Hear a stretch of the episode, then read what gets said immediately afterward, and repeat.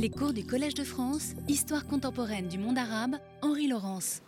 Bien, je vous remercie d'être venus tous aussi nombreux, bien qu'il ne fasse pas encore grand froid.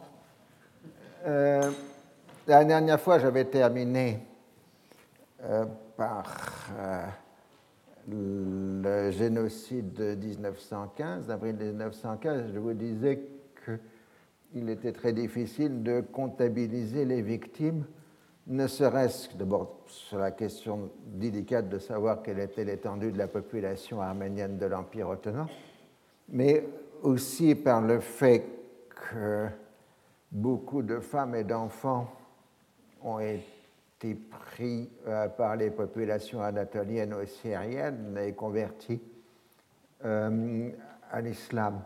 Et ce nombre euh, d'enfants et de femmes n'a jamais été pour des raisons évidentes, euh. En Syrie, sous le mandat français, il y aura une recherche systématique euh, des survivants euh, du génocide monté par les autorités arméniennes en collaboration avec l'administration française. Donc un certain nombre d'enfants et de femmes auront été récupérés, non sans de vrais drames, parce que beaucoup de ces survivants avaient créé de nouvelles familles et donc se retrouver séparés. Alors on a des belles histoires légendaires comme tel négociant de Beyrouth qui se retrouve à avoir comme euh, frère euh, ou demi-frère euh, un chef bédouin de la Jésirée.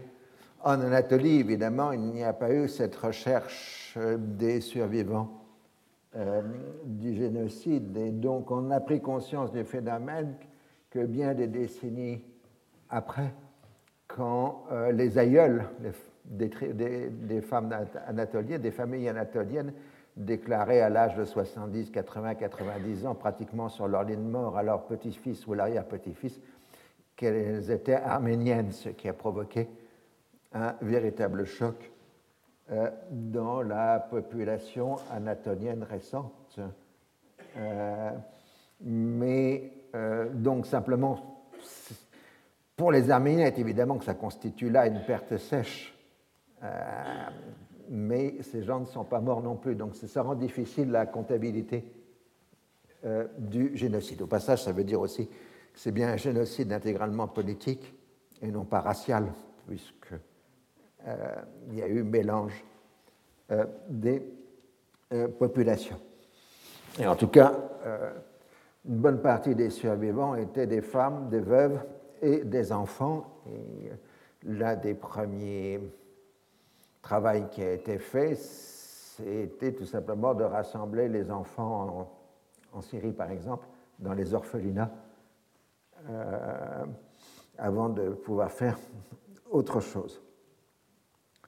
Alors pour euh, cela, donc, euh, il est évident que le génocide, il suffit de voir la chronologie, correspondent à la fois à la défaite ottomane dans en Anatolie, enfin dans le Caucase, et la progression des armées russes euh, en Anatolie, synchronisée avec le débarquement franco-britannique euh, des Dardanelles.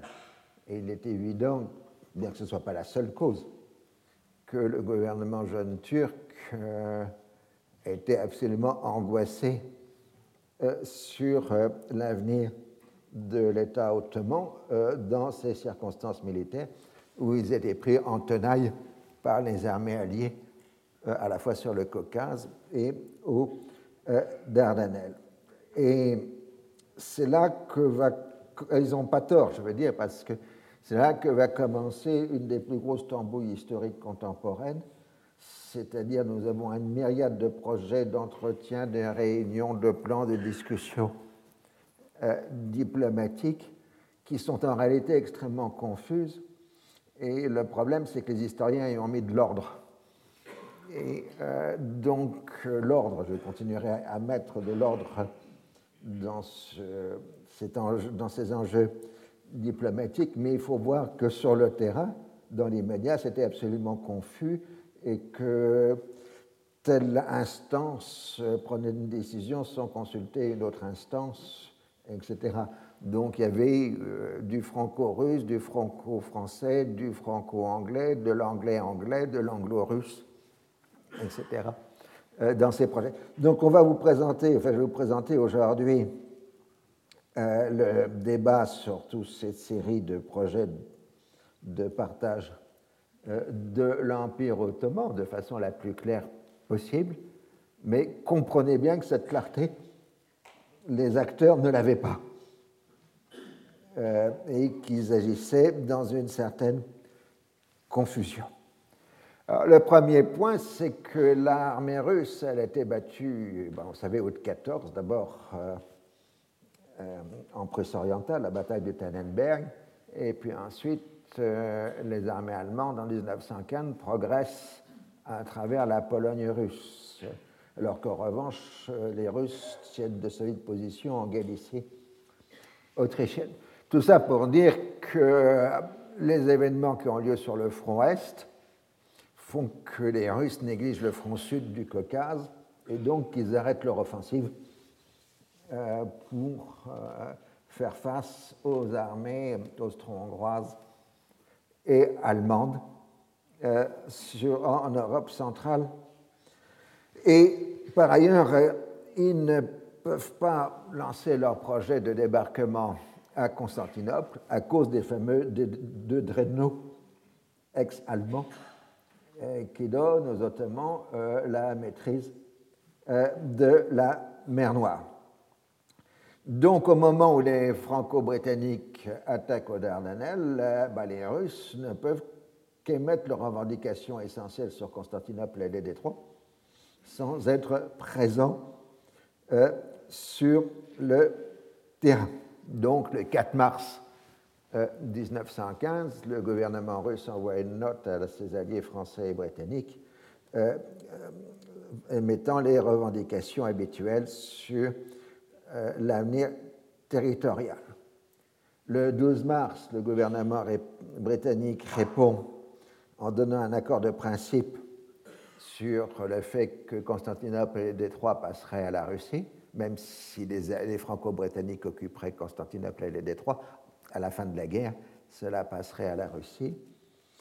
Euh, et en revanche, euh, euh, les Anglais exigent que les lieux saints musulmans, c'est-à-dire le Hejaz, et éventuellement aussi les villes saintes chiites d'Irak, restent sous un pouvoir, en termes pas très clair en anglais, parce que l'anglais aime beaucoup l'imprécision, c'est pour ça que c'est une langue diplomatique, euh, dominion euh, musulman. Les Français sont plus clairs, c'est-à-dire qu'ils disent nous voulons la Syrie euh, et la Cilicie. La Cilicie, c'est la région charnière entre l'Anatolie et la Syrie. Et les Russes posent immédiatement dans la correspondance diplomatique la question piège est-ce que la Palestine fait partie de la Syrie? Parce que les Russes ne veulent pas que les Français soient maîtres de Jérusalem. Euh, parce qu'ils ne veulent pas que la France protectrice des catholiques euh, s'empare euh, des lieux saints. Mais les Français, républicains et laïcs, répondent qu'ils sont les héritiers des croisés.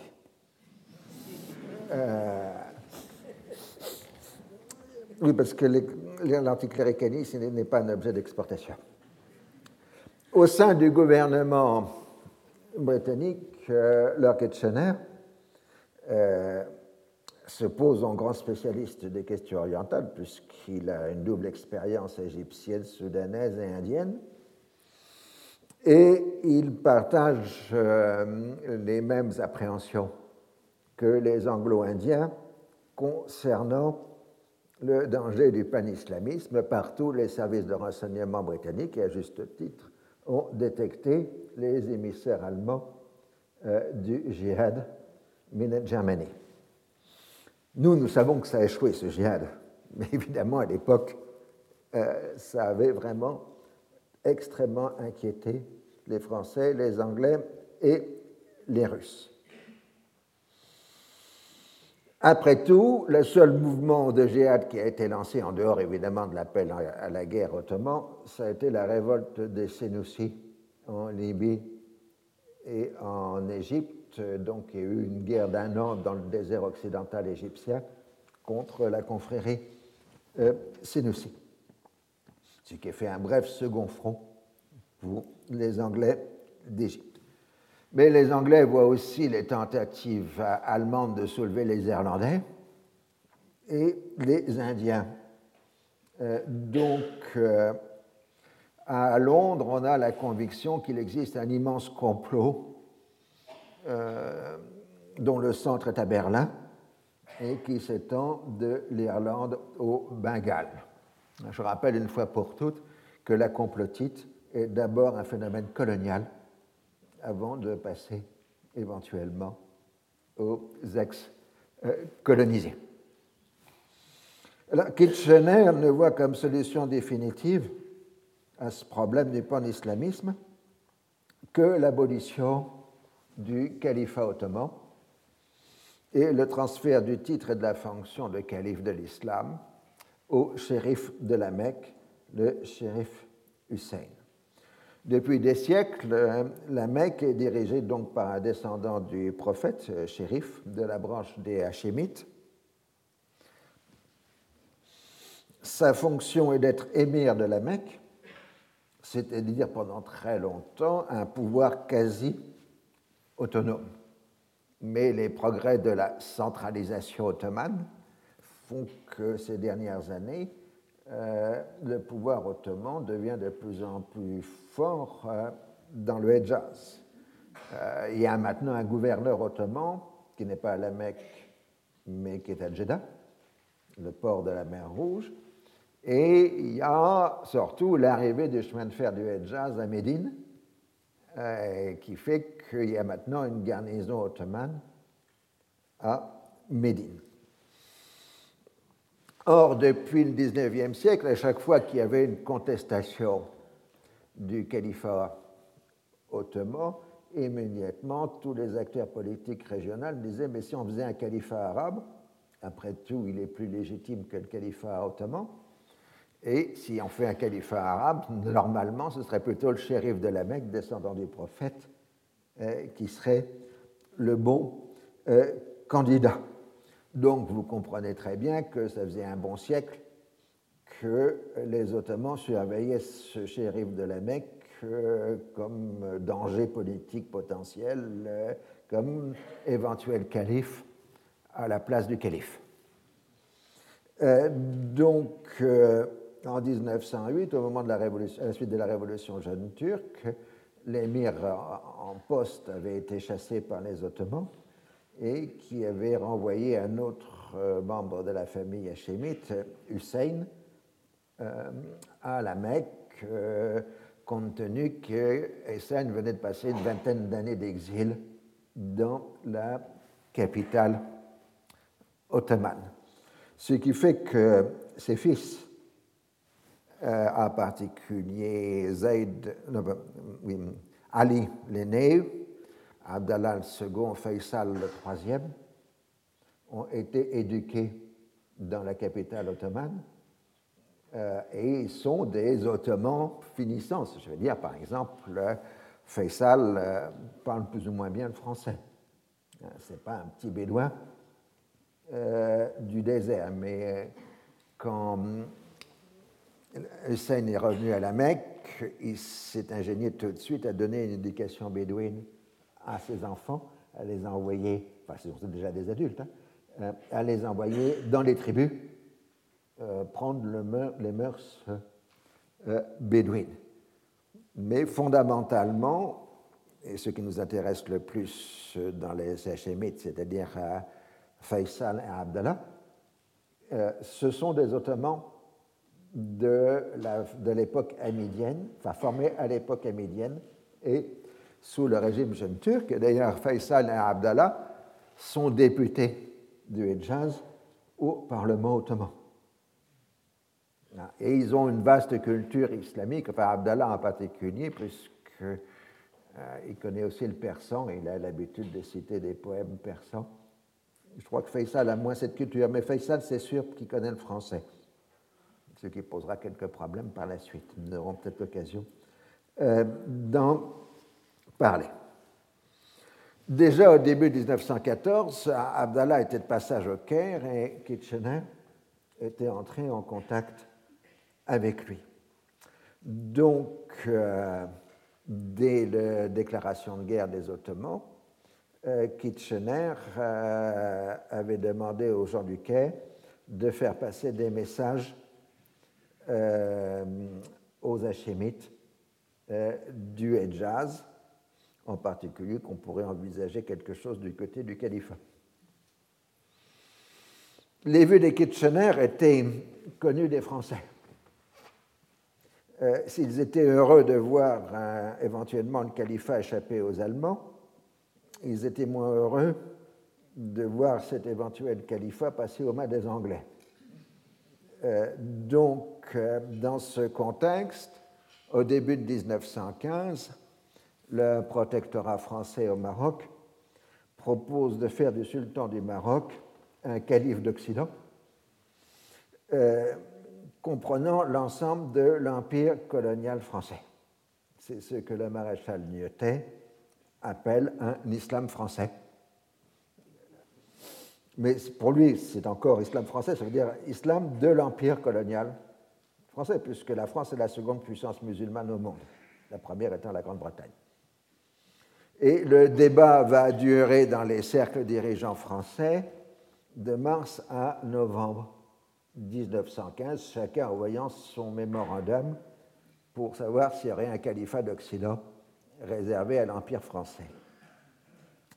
Et en fait, il y a une opposition ferme et définitive du gouverneur général de l'Algérie et du résident général à Tunis contre ce califat français, parce que si on fait du sultan du Maroc le calife de l'empire colonial français, ça va subordonner Tunis et Alger à Rabat. C'est-à-dire le grand Maghreb uni, même sous les Français, ça ne fonctionne pas. Euh, sauf sous Vichy, avec Végan, euh, où en effet, pendant quelques mois, euh, Végan va contrôler l'ensemble de l'Afrique du Nord sous son autorité. Mais ça, c'est un autre sujet. Donc, euh, l'expédition de l'Ardanelle donnant le signe qu'éventuellement l'Empire ottoman allait s'effondrer, ça a précipité l'entrée en guerre de l'Italie. Par un traité secret, le 26 avril 1915, la France et la Grande-Bretagne reconnaissent à l'Italie l'annexion du Dodécanèse, les douze îles autour de Rhodes, qui avaient été conquises par euh, les Italiens lors de la guerre italo-ottomane de 1911-1912, mais que normalement les Italiens auraient dû évacuer et qui sont restés. Et donc maintenant, les Français et les Anglais reconnaissent la possession du Dodécanèse, ainsi qu'une partie de la côte anatolienne en face du euh, Dodécanèse. Alors, pour définir les buts de guerre, britannique dans l'Empire ottoman, le gouvernement britannique établit une commission interministérielle chargée d'étudier les demandes britanniques en Turquie d'Asie en cas de victoire. en cas de défaite, ce serait un peu difficile. C'est le comité Bunsen, du nom de. Bon, c'est comme Beck Bunsen, hein, vous savez. Du nom de son président, un ancien ambassadeur. Et à l'intérieur du comité Bunsen, Kitchener a désigné ce qui va devenir son représentant dans les cercles dirigeants, Sir Mark Sykes. Donc vous voyez ici le portrait datant de 1913, 1879-1919. Il mourra jeune de la grippe espagnole lors de la conférence de la paix. C'est un aristocrate catholique qui a longuement voyagé au Proche-Orient et ce qui fait de lui un expert reconnu des questions orientales. Il a aussi servi dans l'armée britannique lors de la guerre des Boers, donc il a une vraie expérience euh, militaire. Et il est devenu MP, donc membre du Parlement, était élu euh, à la Chambre des communes, et de ce fait, à la Chambre des communes, il est apparu dans les débats comme l'expert euh, dans les questions du Proche-Orient.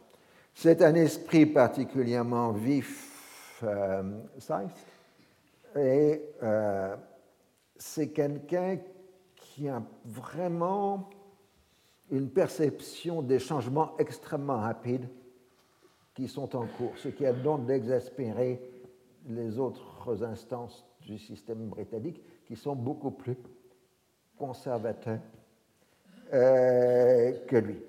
En tout cas, très rapidement, Sachs va dominer euh, le comité Bunsen et donc, on va élaborer des premiers projets euh, de partage de l'Empire ottoman. Ce qui est intéressant sur ces cartes que vous voyez ici, c'est que on peut éventuellement penser donner aux Français euh, quelque chose entre la Méditerranée et l'Anatolie, euh, mais euh, pas trop vers le sud, qui doit être un domaine arabe, c'est-à-dire anglais. Pourquoi les Anglais sont aussi gentils envers les Français? Ben, C'est l'héritage du grand jeu. Les Anglais ne veulent pas que leur empire touche l'empire russe. Donc avoir les, Anglais, les Français en tampon est une très bonne solution. Par contre, ils ne veulent pas que les Français soient proches de l'Égypte et du canal euh, de Suez. Ce sont pour l'instant que des projets. Il n'y a pas de décision qui est prise au comité Bunsen, qui pense aussi qu'on pourrait conserver un empire ottoman comme façade juridique avec une division en zones d'influence qui serait là où le pouvoir serait réel. Autre chose qui est importante, c'est qu'on relance au comité Bunsen le projet d'une jonction ferroviaire Méditerranée-Golfe Persique euh, qui partirait soit d'Alexandrette, euh, soit d'Haïfa. Alexandrette, donc c'est la Cilicie, au pied de la Cilicie, et Haïfa qui est par là. C'est le vieux projet britannique qui traîne dans les couloirs, enfin dans les, dans les armoires euh, depuis des querelles autour du chemin de fer de Bagdad. Euh, et euh, donc, si on a un chemin de fer britannique qui va de l'Irak à la Méditerranée, il faudrait que le terminus appartienne aux Britanniques. Alors, si c'est Alexandrette, c'est vraiment trop au nord. Mais Haïfa, c'est pas mal parce que c'est au sud. Et ça pourrait être dans la zone euh, britannique. Kitchener fait dire qu'en cas de partage, ce qu'il faudrait faire, c'est la constitution d'un royaume arabe d'Arabie sous les auspices de l'Angleterre et comprenant les lieux saints musulmans de la Mecque, de Médine et de Karbala en Irak. Donc, vous voyez, on est en pleine lutte pour l'islam. Les Français et les Anglais discutent de faire leur califat à eux et de savoir qui contrôlera euh, les lieux saints euh, de l'islam. Mais il n'y a pas de décision qui est prise au comité Bunsen. C'est une série d'hypothèses qui ont été soumises euh, au comité. En juin 1915, Sykes est chargé par Kitchener de faire un voyage d'information allant de l'Italie et des Balkans jusqu'au Golfe Persique et l'Inde. Et euh, dans son voyage d'information, Sykes s'enthousiasme pour un projet arabe, ce qui inquiète les Anglo-Indiens. Je vous rappelle, les Anglo-Indiens, ils voudraient annexer l'Irak à l'Inde pour en faire euh, pour nourrir le monde à partir de l'agriculture irakienne, qui a envoyé un ou deux millions de colis euh, indiens pour euh, faire l'agriculture dans la vallée du Tigre et de l'Euphrate. Quant à Saïs, il trouve que les Anglo-Indiens appartiennent au siècle dernier, enfin au sien, il y a le 19e, ce qui était aussi le mien jadis d'ailleurs, et euh, que euh, le système colonial à l'indienne s'est complètement dépassé. euh, tout le discours de Sykes se construit sur l'idée que l'ennemi à combattre est l'intellectuel oriental qui ne croit plus en l'islam, mais qui l'utilise pour combattre la chrétienté et instaurer son propre pouvoir. En gros, style jeune turc. Les jeunes turcs ne croient pas en l'islam, mais manipulent l'islam pour lutter contre les non-musulmans. Il faut donc éduquer les classes supérieures musulmanes dans leur propre tradition et enseignement religieux afin de les éloigner de ce modernisme pernicieux. Bah, ces jeunes turcs, ils sont disciples de Spencer, d'Auguste Comte, etc. La, devise des jeunes turcs, c'est ordre et progrès, c'est-à-dire euh, celle des positivistes. Le système colonial britannique se trouve aussi divisé, que le système français. L'India, vous savez, les Français se divisent sur le califat. Donc l'India Office refuse le projet de califat arabe de la Mecque proposé par Kitchener en affirmant que jamais les musulmans n'accepteront un califat imposé par des chrétiens. La question est de savoir quel client britannique deviendra maître de l'Arabie. Et c'est là où ce qu'on appelle la politique du désert, c'est-à-dire les luttes d'influence entre les grands chefs bédouins et les proto-États du désert, en quelque sorte, se mélange avec la grande politique internationale. Au sud, les Ottomans sont toujours au Yémen et menacent la colonie britannique d'Aden. En Arabie centrale, dans le Najd, Abdelaziz Ben Saoud s'est lancé dans la reconstitution du royaume wahhabite et traite habituellement avec les Anglais du Golfe, c'est-à-dire les Anglo-Indiens. Il est prêt à combattre les Ottomans, essentiellement pour conquérir des territoires qui sont sous alliance euh, des Ottomans en Arabie centrale. En dépit du romantisme de certains Anglo-Indiens, il ne peut être question de lui proposer de prendre la direction d'une révolte arabe. D'abord, le wahhabisme des guerriers saoudiens, on reprendra cette question en détail dans un autre cours, sert de justification au pillage des autres musulmans, même sunnites. A fortiori, plutôt même quand il s'agit de chiites, ça autorise à les massacrer. Donc, vous ne pouvez pas libérer l'Irak avec des wahhabites qui passeraient leur temps à massacrer des chiites. Euh, c'est techniquement euh, pas possible. De toute façon, encore une fois, le but des Britanniques, c'est de faire euh, de l'Irak le grenier du monde. Donc, les Anglo-Indiens n'ont pas de champion à proposer pour une éventuelle révolte arabe qu'ils n'aiment pas. L'analyse des Anglais du Caire est évidemment orientée vers le shérif Hussein. D'abord parce que géographiquement il est le voisin, et ensuite parce que ce sont tous des gens de Kitchener. Il est le seul shérif, du fait de sa fonction, à pouvoir se poser en anti-calife, et les services de renseignement britanniques ont acquis la conviction, d'ailleurs justifiée, que le shérif Hussein se trouve en contact par le biais de son fils Faisal avec les sociétés secrètes autonomistes ou indépendantistes arabes de l'Empire ottoman. Et en effet, Faisal, qui est régulièrement à Damas dans cette période, est bien en contact avec les Al-Fatat et Al-Ad, les deux sociétés secrètes principales arabes de l'Empire euh, ottoman.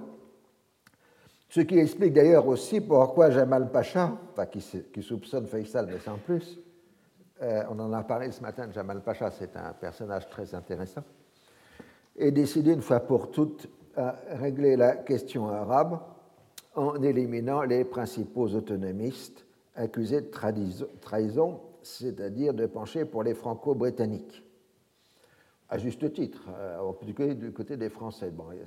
On avait retrouvé la liste des noms et la correspondance dans les archives du consulat de France à Beyrouth, qu'on avait oublié d'emporter en catastrophe en novembre 1914. Euh, de toute façon, les Ottomans savaient qui était qui. Et il faut dire qu'en octobre ou 14, il y avait beaucoup de Libanais qui avaient envoyé des lettres à leurs cousins du Caire pour dire qu'il faudrait s'occuper de faire débarquer les Français. Et évidemment, ça avait été intercepté par la censure postale ottomane. Euh, et euh, donc, les gens qui sont exécutés le 21 août 1915 à Beyrouth, les martyrs, qui donneront donc naissance à la place des martyrs, sont bien des gens qui sont en liaison avec les Français, un petit peu avec les Anglais, mais surtout avec les Français. La seconde vague d'exécution aura lieu en 1916, et puis les poissons un peu plus petits euh, seront internés en Anatolie euh, durant euh, la guerre. Et comme on l'a rappelé ce matin lors du séminaire, ces événements amènent la rupture entre le milieu des notables arabes et l'autorité ottomane, parce qu'on a touché aux notables et aux grandes familles de notables. À partir de l'été 1915, pour les Ottomans, la principale menace, qui était les Dardanelles, a été contrée. Les franco-britanniques sont toujours bloqués sur les, sur les plages euh, de la péninsule. En Anatolie orientale, les Russes se sont arrêtés et les Ottomans ont même récupéré une partie des territoires perdus au début de 1915. Par contre, en Mésopotamie, le corps expéditionnaire anglo-indien a été renforcé et, de façon géniale, les Anglais attaquent en fin mai 1915, c'est-à-dire faire une offensive en plein été irakien, ce qui veut dire se déplacer à 50 degrés à l'ombre à peu près en moyenne, euh, ce qui est quand même un peu pénible. Et euh, l'avant-garde britannique se rapproche de Bagdad, elle est arrêtée lors de l'indécise bataille de Ctésiphon pour les Occidentaux et Salman Pak pour les musulmans, dans le même lieu. Ctésiphon, c'était la capitale des Parthes, si mes souvenirs sont bons. Donc, ça aurait été à 24 km de Bagdad, du 22 au 25 novembre 1915, et puis l'armée britannique est obligée de faire retraite jusqu'à Côte el-Amara, où elle se rentranche et elle se trouve encerclée. Et encore une fois, les Ottomans sont maîtres de la guerre de siège. D'habitude, c'est eux qui sont assiégés, mais en assiégeant, ils sont aussi pas mauvais du tout. Et euh, les tentatives britanniques de débloquer l'encerclement de Kout échouent. C'est dans ce contexte, donc, euh, où les Alliés sont affaiblis euh, par les Dardanelles, que va avoir lieu l'étape suivante, qui est, euh, parce que nous entrons maintenant dans les grandes bouteilles à l'encre du sujet, la correspondance Hussein-MacMahon. Comme le Hejaz fait partie de l'Empire ottoman, il est évident qu'on ne peut pas poster des lettres au Caire pour arriver à la Mecque. Euh, les lettres doivent passer par le Soudan, puis clandestinement traverser la mer Rouge en passant souvent par des navires de guerre français, parce que ce qu'on oublie de dire dans l'histoire, c'est que c'est la marine française qui tient la mer Rouge euh, durant euh, ces années euh, de guerre. Ensuite, donc, les lettres mettent du temps à passer du Caire à la Mecque, puisqu'elles passent entre autres par Khartoum avant de partir vers la mer Rouge. À cette première difficulté s'ajoute la question du vocabulaire utilisé par chacune des parties et la traduction d'une langue à l'autre, puisque le texte arabe et le texte anglais diffèrent grandement sur un certain nombre de points. Ne connaissant rien à la région, euh, Sir Henry MacMahon a tendance de se fier à l'équipe que lui a laissé Lord Kitchener. Et cette équipe est composée d'un service de renseignement euh, monté de briques et de broc à la fin de l'année 1914 et en début de 1915, parce qu'avec l'entrée en guerre des Ottomans, tout le réseau consulaire britannique et aussi français a disparu. Et on n'a plus d'infos. Et on n'avait pas de service de renseignement à cette époque-là dans l'Empire ottoman, puisque c'était les services consulaires qui faisaient le travail. Euh, donc les Français et ensuite les Anglais ont monté à toute vitesse des services de renseignement, et les seuls qu'ils ont pu trouver pour, comme officiers de renseignement, ce sont des archéologues qui euh, d'abord connaissent la région parce qu'ils ont passé leur temps à faire des trous euh, dans la région, et ensuite euh, sont les seuls qui savent classer à peu près les informations, parce qu'à force de classer des, tessons de poterie, on arrive à monter des discours à peu près cohérents. Donc, du côté euh, anglais, il y aura le fameux Thierry Lorenz et son camarade Leonard Boulet, euh, deux archéologues qui ont fouillé à Geraklus sur l'Euphrate. Euh, et du côté français, on trouvera un peu plus tard les pères dominicains de l'école biblique de Jérusalem, comme le père Jossin et le père Savignac, qui sont ceux qui ont découvert Medaïn Saleh en Oejaz, donc la seconde ville nabatéenne après Petra, euh, qui sont donc de très grands archéologues, aussi même un niveau plus élevé que Thierry Lorenz et euh, Wallet. Euh, donc, dans tout ça, ça montre le degré d'improvisation qui a lieu. Le seul qui connaisse quelque chose et qui donne son avis, c'est Reginald Wingate, qui est le haut commissaire britannique au Soudan et qui est chef de l'armée égyptienne, donc son titre le Serdar, euh, puisqu'il est chef de l'armée égyptienne, puisque le Soudan est théoriquement un condominium euh, anglo-égyptien. Mais bon, Wingate, il est un peu en retrait, il laisse passer la correspondance, il donne son avis, mais ce n'est pas lui qui la rédige.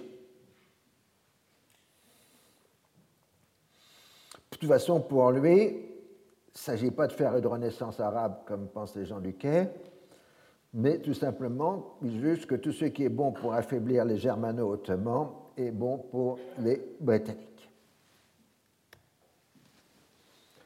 Donc la première lettre du shérif Hussein est datée du 4 juillet 1915 et arrive un mois plus tard au Caire. Le shérif se pose en représentant de l'ensemble de la nation arabe et revendique la totalité de l'Asie arabe, à l'exception d'Aden, et il veut aussi la proclamation d'un califat arabe. ne parle pas de lui, mais tout le monde comprend. Il propose une alliance à, la Grande-Bretagne et qui lui accorderait à la Grande-Bretagne un droit de préemption économique, tout en maintenant l'abolition des capitulations. Alors évidemment, ce maximalisme de la lettre de Hussein paraît déplacé aux gens du Caire, qu'est-ce que c'est celui-là? Euh, Puisqu'il sait que euh, Hussein ne contrôle à peu près que le Hejaz et que les autres chefs arabes de la péninsule sont ses adversaires. En revanche, comme on l'a vu, ils savent que Hussein est au contact avec les sociétés secrètes. Et d'ailleurs, le programme que Hussein vient de donner est le même que celui que les sociétés arabes ont communiqué aux Anglais par un autre, par autre voie. Donc quand il compare les deux textes, c'est la preuve que le shérif est bien en contact avec les indépendantistes arabes.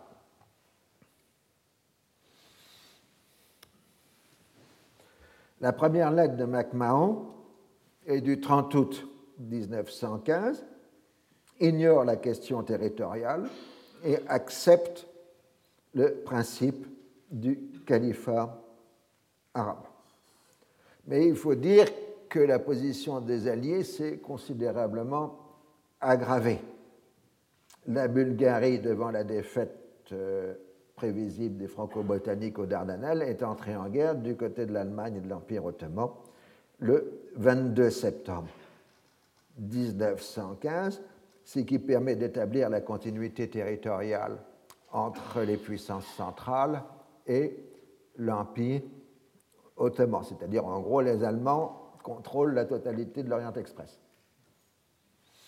De ce fait, les Serbes qui tenaient héroïquement face aux Austro-Hongrois, euh, pris à revers par les Bulgares, euh, sont en voie d'effondrement. Vous savez, euh, ce qui restera de l'armée serbe va se scinder en deux une partie va filer sur l'Adriatique et sera récupérée par la flotte franco-britannique au large de Corfou et transférée à Corfou, tandis que l'autre partie de de ce qui reste de l'armée serbe, fuit sur la, la, ligne du Vardar.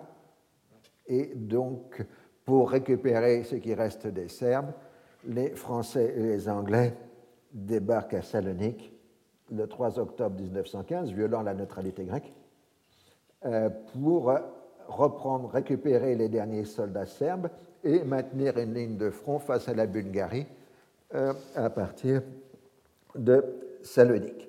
Ce qui fait que progressivement, les Français, sans le vouloir au départ, sont en train de constituer à Salonique une armée d'Orient.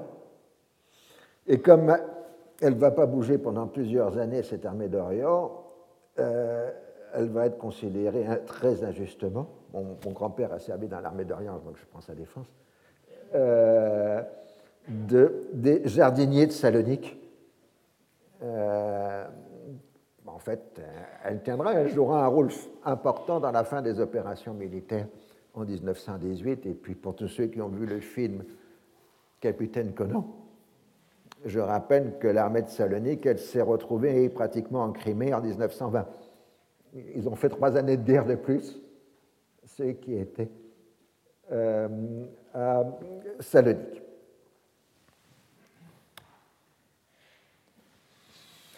Dans ces conditions, le rapport de force est, plus, est moins bon pour les Britanniques, et donc euh, les Anglais euh, envoient une lettre où on commence à évoquer la question territoriale le 24 octobre 1915. Euh, On avait le facsimilé, mais bon, c'est pas très lisible, je le reconnais.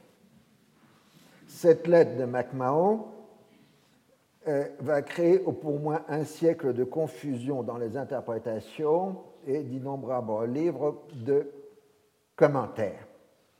Cette lettre, d'ailleurs, si elle a été rédigée par MacMahon avec l'aide de ses conseillers du quai, elle a été approuvée par Edward Grey, secrétaire d'État au Foreign Office, après avoir circulé en interministériel euh, dans le gouvernement britannique.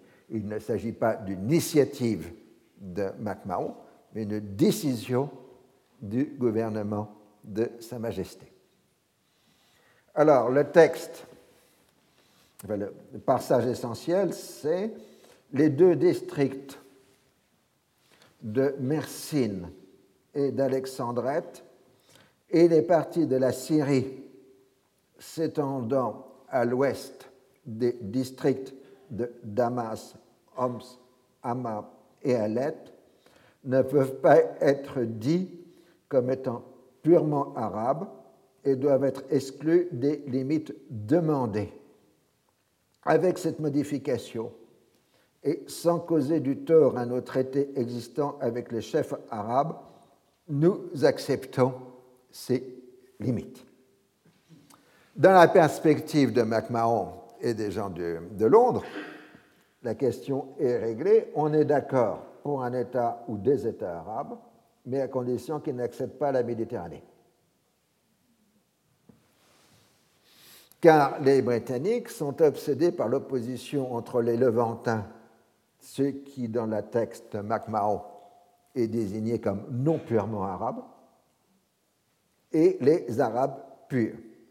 Ça, c'est la vision que les Britanniques ont depuis la fin du XIXe siècle du Proche-Orient. C'est en particulier la vision du jeune archéologue qui sert de conseiller à Henry McMahon, Thomas Edward Lawrence, dont visiblement il a inspiré une bonne partie de la rédaction de la lettre de McMahon. C'est ajouté à cette distinction entre, entre arabe et pas purement arabe le problème de la traduction en arabe. Car euh, dans le texte arabe, les termes utilisés pour district est vilayet, wilaya. Mersine appartient, comme vous le pouvez voir sur la carte, au vilayet d'Adana. Alexandrette appartient au vilayet d'Alep et Homs et Hama appartiennent au vilayet de Syrie. Il n'y a donc pas sur la carte ottomane de district de Damas, Homs, Hama, Alep, Mersin et Alexandrette. Donc vous comprenez la migraine que pose le texte arabe quand il arrive à la Mecque. Qu'est-ce qu'ils ont voulu dire? Parce que ça correspond à rien sur la carte. En fait, les anglo-égyptiens sont persuadés qu'il existe une ligne parallèle à la côte séparant l'arabité pure de l'arabité levantine qui pourrait correspondre à la fois à la ligne actuelle de chemin de fer du DHP, Damas, Homs, Alep et prolongement, mais aussi à la limite des royaumes francs de l'époque croisée par rapport euh, aux puissances musulmanes euh, au XIIe siècle. Tout ça n'a aucun sens pour les hachémites quand ils reçoivent la lettre à la Mecque. C'est du charabia. Ça, il faut bien comprendre. Ça ne veut rien dire en arabe. D'autant plus que les Anglais doivent tenir compte des Français. Ils rajoutent donc dans la lettre en ce qui concerne les régions à l'intérieur de ses frontières, là où la Grande-Bretagne est libre d'agir sans porter tort aux intérêts de son allié la France, j'ai le pouvoir, au nom du gouvernement de la Grande-Bretagne, de vous donner les assurances suivantes et de faire la réponse suivante à votre lettre. 1. Dans le cadre des modifications indiquées ci-dessus, la Grande-Bretagne est prête à reconnaître et à soutenir l'indépendance des Arabes dans toutes les régions à l'intérieur des limites demandées par le shérif de la Mecque. 2 la Grande-Bretagne garantira les lieux saints contre toute agression extérieure et reconnaîtra leur inviolabilité. Et puis ensuite, les Anglais demandent en troisièmement le monopole des conseillers étrangers. Quand la situation l'impliquera, la Grande-Bretagne donnera aux Arabes ses conseils et les assistera dans l'établissement de ce qui peut apparaître comme les formes les plus appropriées de gouvernement dans ces territoires variés.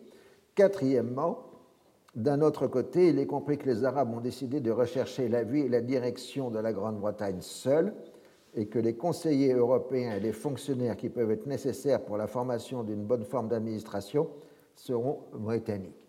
Alors, ce passage sur euh, les conseillers a deux sources. Le premier, c'est les, revendications des comités arabes de réforme de Beyrouth de 1912 donc les réformes, les autonomistes arabes demandaient que ce soit eux qui désignent les conseillers techniques européens et non pas les Ottomans. Et l'autre source, c'est l'imaginaire britannique qui croit qu'il gouverne l'Égypte depuis 1882 par des conseillers astucieusement placés à tous les postes de commande de l'administration égyptienne. Donc les Anglais sont persuadés qu'ils expriment gentiment leurs souhaits et que les Égyptiens leur obéissent euh, parce qu'ils ont compris que c'était leur intérêt. En fait, on peut dire, selon la formule du parrain, qu'un souhait britannique est une proposition qu'on ne peut pas refuser. Euh, mais ça, les Anglais n'en ont pas vraiment conscience.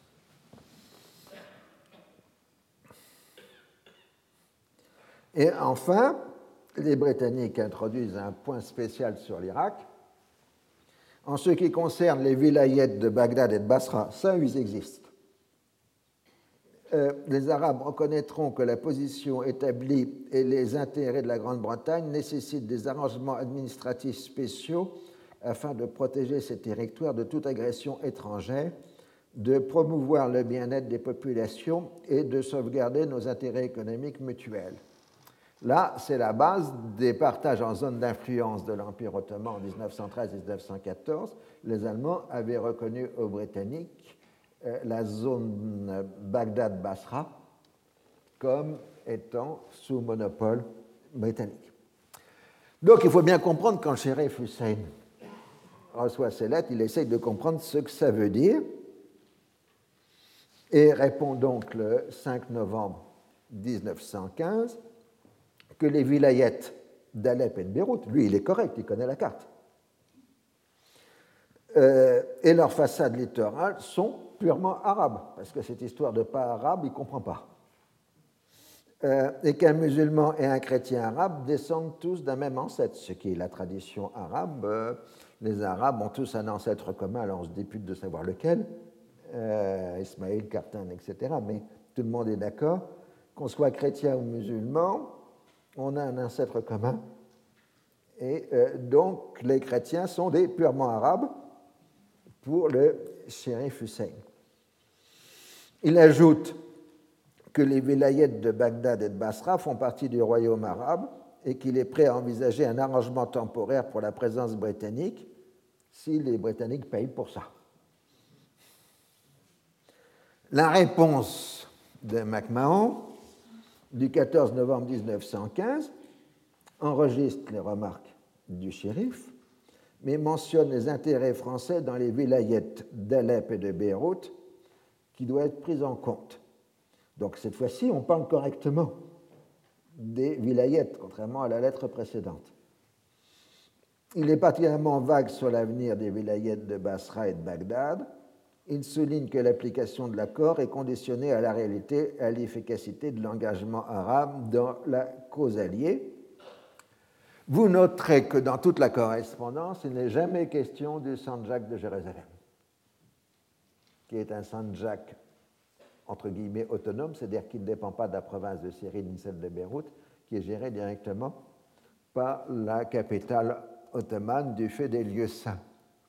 Et en 1914, les Européens, mais aussi les locaux, ont commencé à prendre l'habitude d'appeler Palestine ce Saint-Jacques de Jérusalem. Et le problème, c'est que les anglo-égyptiens sont absolument persuadés que n'ayant pas mentionné la Palestine, elle se trouve en dehors des engagements pris envers le shérif Hussein, puisque de toute façon, c'est une région peuplée de Levantins, donc pas de purement arabes. Mais le shérif Hussein, lui, est absolument persuadé que la Palestine se trouve dans la zone que les, Anglais se sont engagés à lui céder. Donc vous commencez à comprendre euh, combien cette correspondance est fondée sur des quiproquos absolument tortueux. Comme on dirait en jargon contemporain, il y a quelques problèmes dans la communication interculturelle. Alors, sans avoir été officiellement informés du contenu de la correspondance, les Français, évidemment, en connaissent le contenu, d'abord par des indiscrétions, et entre autres parce qu'une partie des lettres est passée par des bateaux français. Il considère que soulever la question du califat risquerait de provoquer des troubles en Afrique du Nord et que finalement il vaudrait mieux qu'on cesse de parler de califat. Et les Anglais sont tout à fait d'accord et ils regrettent, dans le début de la correspondance, d'avoir promis le califat à Hussein. Donc il y a un accord franco-britannique euh, en octobre 1915 pour qu'on cesse de parler du califat. Mais c'est resté dans la correspondance. Alors, euh, il faut dans l'urgence se retirer des Dardanelles. Alors les Anglais proposent que si on retire les forces des Dardanelles, on en profite pour attaquer Alexandrette. Mais les Français en ont assez de la multiplication des France bondaires et euh, refusent. De toute façon, le plus urgent, c'est retirer des dizaines de milliers d'hommes des Dardanelles. Et ça, c'est un exploit extraordinaire. En décembre 1915, les Franco-Britanniques réussissent sans aucune perte humaine à évacuer la ligne de front euh, des Dardanelles. L'essentiel des forces françaises est maintenant replié sur Salonique, tandis qu'une bonne partie des contingents britanniques, une partie reste à Salonique, l'autre revient en Égypte. Les Dardanelles, la bataille a duré huit mois et demi, fait 140 000 morts, 86 500 Turcs et Arabes, puisqu'il y avait beaucoup de soldats arabes dans l'armée turque euh, des Dardanelles, 42 000 Britanniques et Dominions, c'est des, des Anzacs, Australiens et Néo-Zélandais, et 14 000 Français et coloniaux, puisque quand on compte les Français, il faut compter l'armée coloniale avec euh, ses tirailleurs sénégalais, ses marocains algériens, etc. Pour les Ottomans, c'est une victoire immense qui, après la suite de revers qu'ils ont connue depuis 1911, restaure euh, la confiance dans l'armée ottomane. Pour euh, Hussein, euh, l'évacuation des Dardanelles lui donne une position de force et donc il va demander plus en marquant dans une lettre du 1er janvier 1916 qu'il ne veut pas de Français sur le littoral syrien. au début de 1916, rien ne semble donc jouer. L'argument contradictoire développé par les Anglo-Indiens est 1. Les Arabes ne présentent pas une force réelle, donc il n'est pas nécessaire d'avoir recours à eux. 2. Le danger futur sera créé par la constitution d'une force arabe puissante qui risquerait de compromettre les intérêts britanniques. C'est-à-dire en fait le théorème de la marmite, hein, vous savez le théorème de la marmite. Euh, je ne t'ai jamais emprunté la marmite et quand je te l'ai rendue, elle n'était pas trouvé. Ah, c'est à peu près ce type euh, euh, de raisonnement. Les Anglo-Égyptiens disent Bah, voyez, vous dites que les Arabes sont puissants, donc on a besoin d'eux.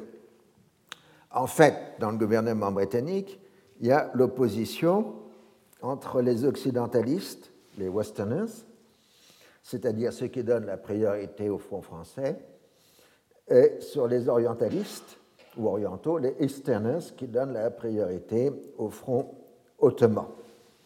Dans l'affaire, les révoltes arabes semblent moins prioritaires.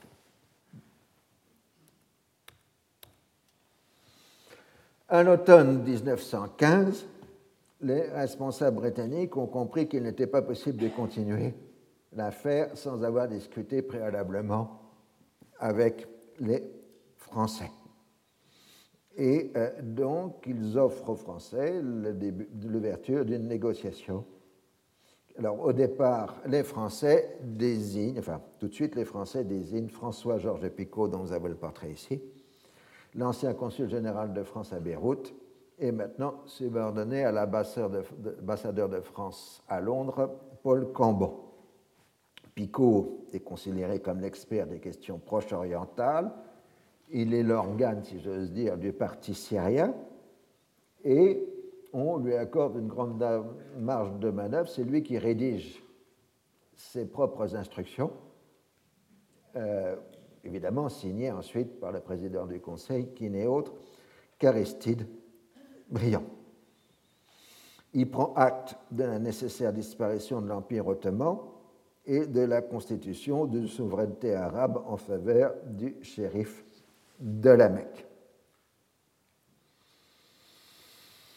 Alors, euh, il faut bien comprendre quand Picot parle de Syrie, il parle euh, d'un territoire qui serait sous domination française. Qu'est-ce que c'est que la Syrie pour les Français en 1915 C'est ce qui passerait à la France.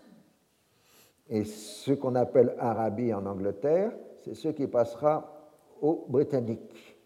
Et donc les instructions que Picot a rédigées pour lui-même, c'est de déterminer avec Britanniques les frontières entre la Syrie et la Rabie. Ce ne sont pas des expressions géographiques, ce sont des termes codes pour zone française, zone anglaise.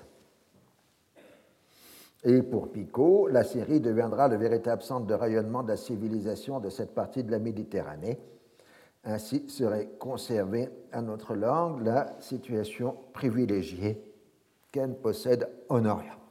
Et bien évidemment, Picot a une vision plus que maximaliste de ce qu'est la Syrie, puisque vous voyez l'ampleur de la Syrie sous la définition euh, de Georges Picot en 1915. Elle va jusqu'à Kirkuk. Ah, donc je vous laisse là réfléchir sur cette grande série allant jusqu'à Kirkuk euh, et occupant aussi la Cilicie, comme vous pouvez le voir, euh, qui sont les instructions que Picot s'est données à lui-même pour discuter avec la Britannique. Donc pour ceux qui ne peuvent pas voir la carte, euh, la série de Georges Picot, il va jusqu'au lac de Vannes Kirkuk et Aqaba. Euh, donc c'est une vraie grande Syrie, même s'il n'y a pas Chypre dedans, comme certains syrianistes auraient pu le demander. Alors le premier jour, euh, il y a Picot tout seul face à une délégation britannique, et les Britanniques comprennent tout de suite que ça n'a pas de sens, parce que le Français tout seul, il est mieux équipé qu'une vingtaine de Britanniques qui vont aller dans tous les sens. Et donc, il désigne comme négociateur unique à la mode française Sir Mark Sykes. Donc, la négociation va être une négociation directe entre les deux hommes, Sykes et Picot, qui vont entrer comme ça dans l'histoire, un peu contre leur volonté, et euh, qui vont d'ailleurs très bien s'entendre tout en défendant d'arrache-pied euh, les intérêts de leur pays, mais ils font constamment, ils informent constamment leurs autorités de tutelle.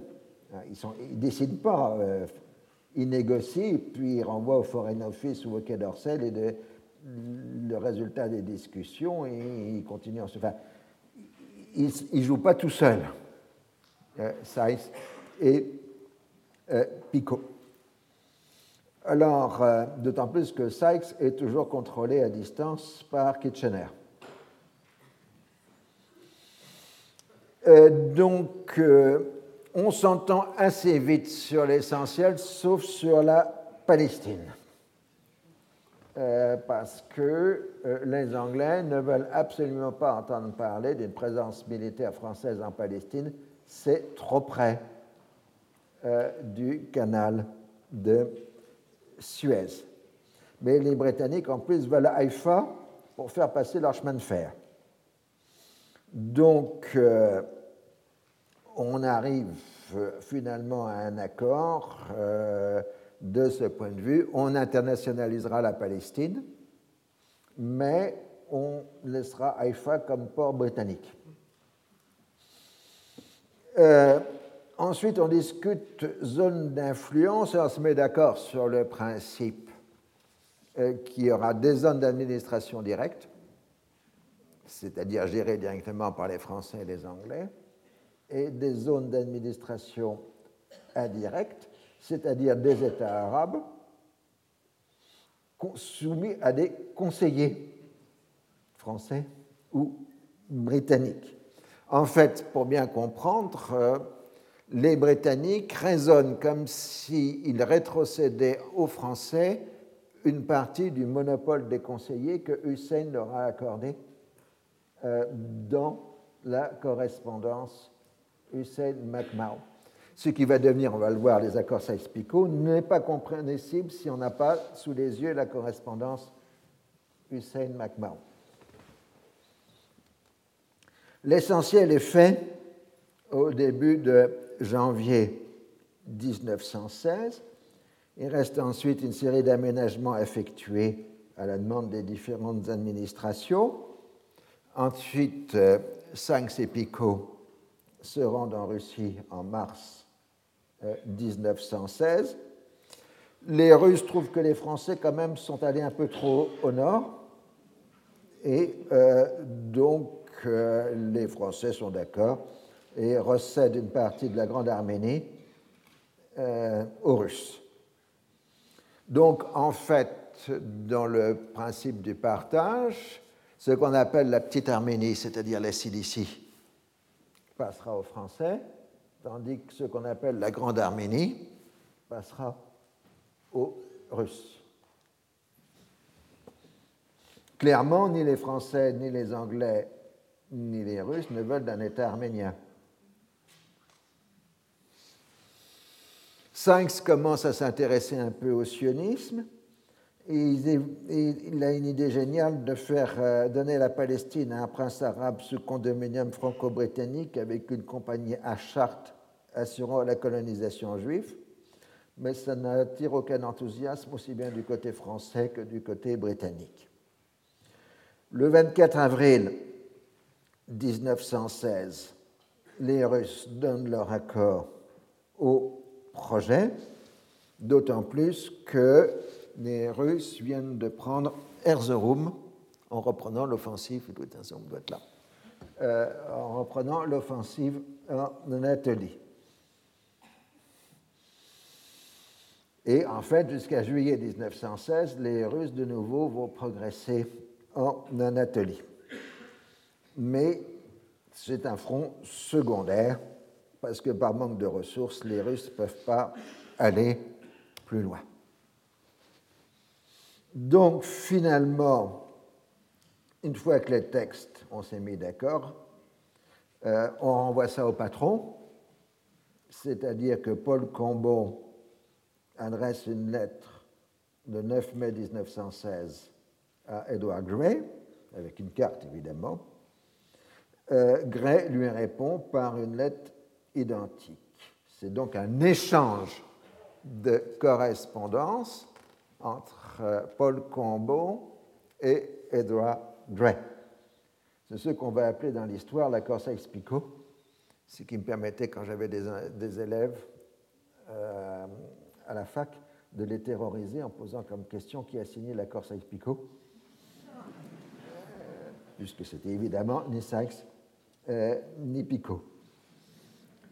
Euh, donc, en effet, d'ailleurs, dans les archives, dans les premières années, on parle de l'accord Combon-Gray, ou de l'échange de correspondance Combon-Gray, où on parle tout simplement de l'accord franco-anglo-russe de mai 1917. Ce sera plus tard qu'on va appeler ça accord Sykes-Picot, parce que ce sera une volonté britannique de dégrader le niveau de l'accord en le ramenant aux négociateurs. Perfide Albion, comme vous pouvez le savoir. Puisque le 23 mai, des accords complémentaires sont signés avec la Russie. Donc, Hussein McMahon et Sykes-Picot se comprennent dans le contexte de Dardanelles, qui a laissé dans un premier temps croire un effondrement de l'Empire ottoman, et puis dans ce second temps, dans une position, mis les Britanniques et les Français dans une position défensive. Mais maintenant, les Anglais sont prêts à reprendre les opérations. Euh, certes, en Mésopotamie, c'est la capitulation de Kout le 29 avril 1916, soit 13 309 hommes, dont 2864 Britanniques, 7192 Indiens et 3248 non-combattants. La plus grande partie des, hommes qui ont, sont rendus à Kout mourront de privation dans les camps euh, turcs, mais rassurez-vous, le général anglais sera très bien traité euh, par les autorités ottomanes et il deviendra d'ailleurs un amoureux de la Turquie. Euh, dans le Sinaï, par contre, les Britanniques ont commencé la traversée de la péninsule. Alors, ce n'est pas du tout la guerre moderne, hein, ce n'est pas la guerre éclair, vous allez le voir.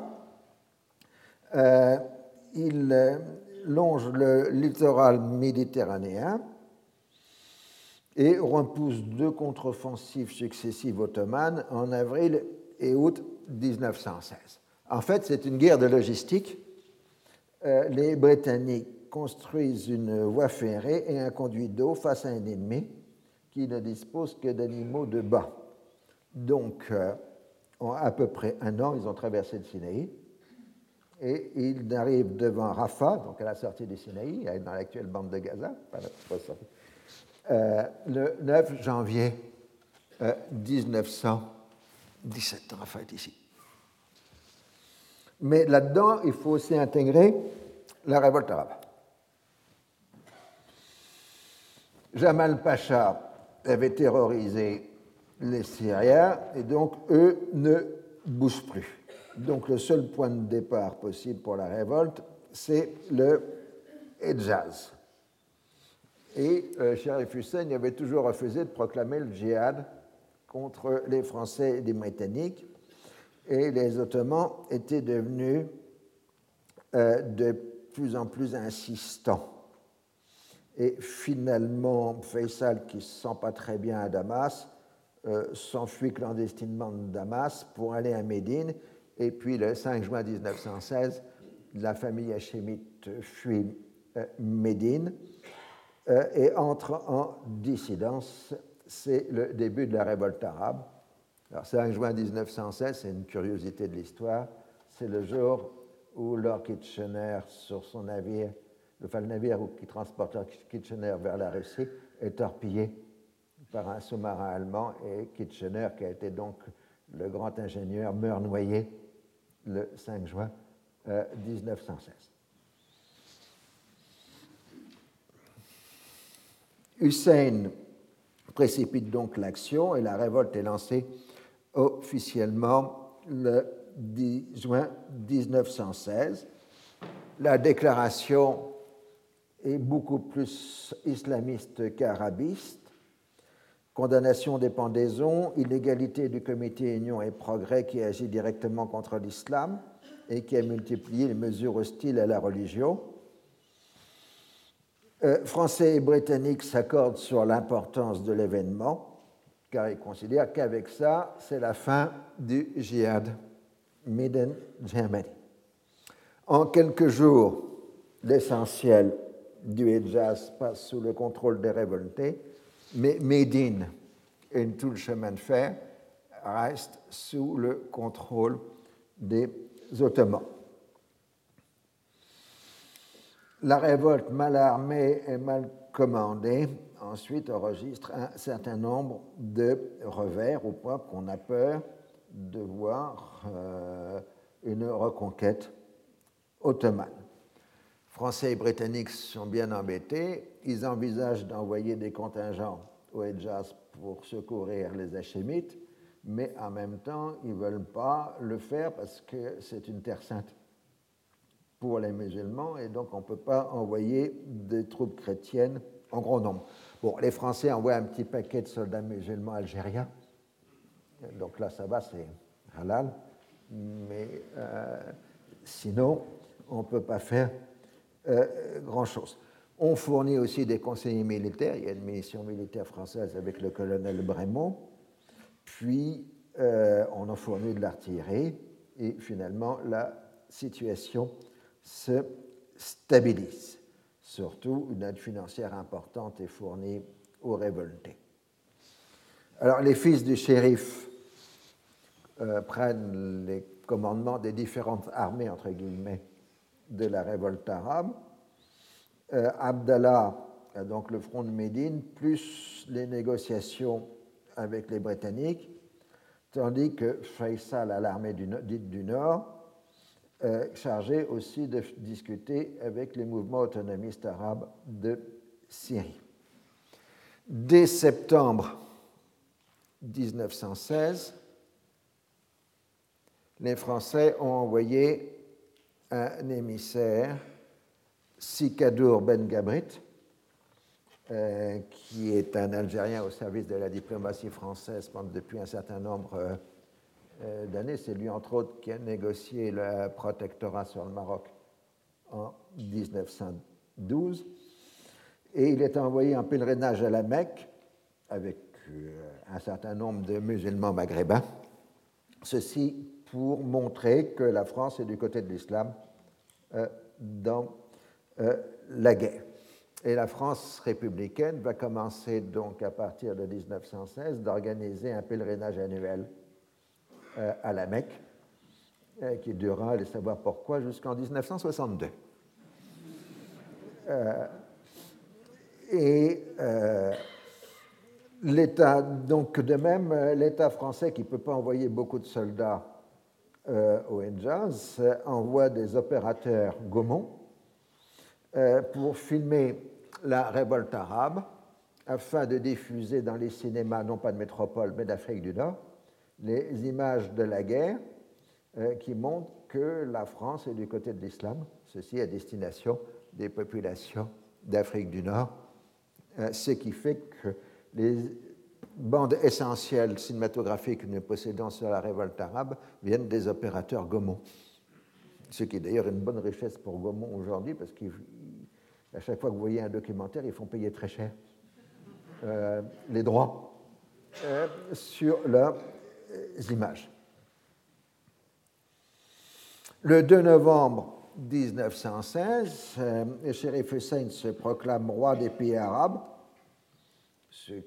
que les Français et les Anglais apprécient peu, et il s'ensuit une négociation qui fait que finalement, le 3 janvier 1917, euh, les Français et les Britanniques lui reconnaissent le titre de roi du Hejaz.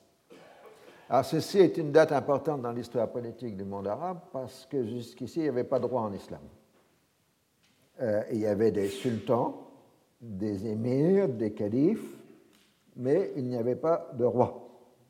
Et Hussein est le premier à prendre le titre de roi, c'est-à-dire de prendre un, titre sur le modèle européen. Et ensuite, on le verra dans la suite du coup, euh, tous les autres vont suivre et en quelques années, on va voir une flopée de rois arabes euh, apparaître. Euh, ça continuera jusqu'aujourd'hui, puisque récemment, il y a eu un roi du Bahreïn.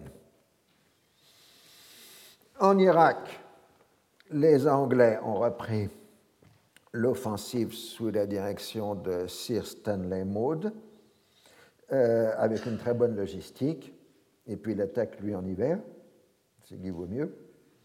Et donc il reprend Kout le 22 février 1917, marche sur Bagdad et entre à Bagdad le 11 mars 1917. Et il fait une très belle proclamation qui a été rédigée par Sykes, dans laquelle l'anglais reconnaît que euh, l'Angleterre soutient les intérêts des pays. Ô habitants de Bagdad, souvenez-vous que durant 26 générations, vous avez souffert à cause des tyrans étrangers qui ont toujours tenté de monter une famille arabe contre une autre afin de mieux profiter de vos dissensions. En conséquence, j'ai reçu l'ordre de vous inviter à participer par vos notables, vos anciens et vos représentants à la conduite de vos affaires civiles en collaboration avec les représentants politiques de la Grande-Bretagne qui accompagnent l'armée britannique afin que vous puissiez vous unir avec ceux de votre race dans le nord, l'est, le sud et l'ouest pour réaliser leur inspiration. C'est-à-dire que de plus en plus, la rhétorique britannique est de se présenter en libérateur des Arabes de la domination ottomane. Et à chaque fois, c'est toujours ça ce qu'il rédige. Hein. Faut dire, il est très prolixe. Euh, et euh, les Anglo-Indiens disent bon, d'accord, on va les libérer, mais on va gouverner tout ça comme on gouvernait l'Égypte. Hein. Euh, tandis que que dit, il faut être plus dissimulé pour gouverner les Arabes, et surtout ça coûtera moins cher. Mais tout ça va être capté par un personnage absolument essentiel, dont vous avez déjà entendu parler, et qui va entrer dans la grande histoire, celle du XXe siècle.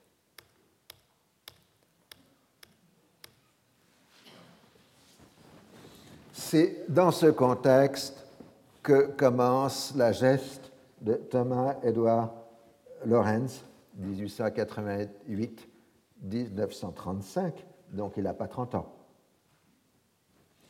Un des grands mythes du XXe siècle. Le jeune archéologue, improvisé officier de renseignement, a fait de la révolte arabe son aventure personnelle. Son immense culture lui a fait lire les grands stratège militaire. Très tôt au Caire, il s'est montré un maître de l'intrigue bureaucratique dans un système britannique complètement dysfonctionnel, rempli de rivalités entre services. Il a fait un premier voyage au Hedjaz en octobre 1916 et son but est de défaire la Corse à Ispico, d'où le choix qu'il fait dès son premier voyage de tout miser sur le chef de l'armée du Nord, l'émir Faisal, euh, qui deviendrait pour lui le leader de la révolte. En décembre 1916, il revient à, au Hejaz, et cette fois, comme vous savez dans l'histoire, pas dans le film, on le met plus tard, euh, il prend le costume arabe à partir de décembre 1916 et il rédige avec Faisal tout un quasi-manuel de la guérilla, qui fait qu'ensuite, quand ces textes de Thielerin sur la guérilla seront publiés dans l'entre-deux-guerres, on considéra que Thiel Lorenz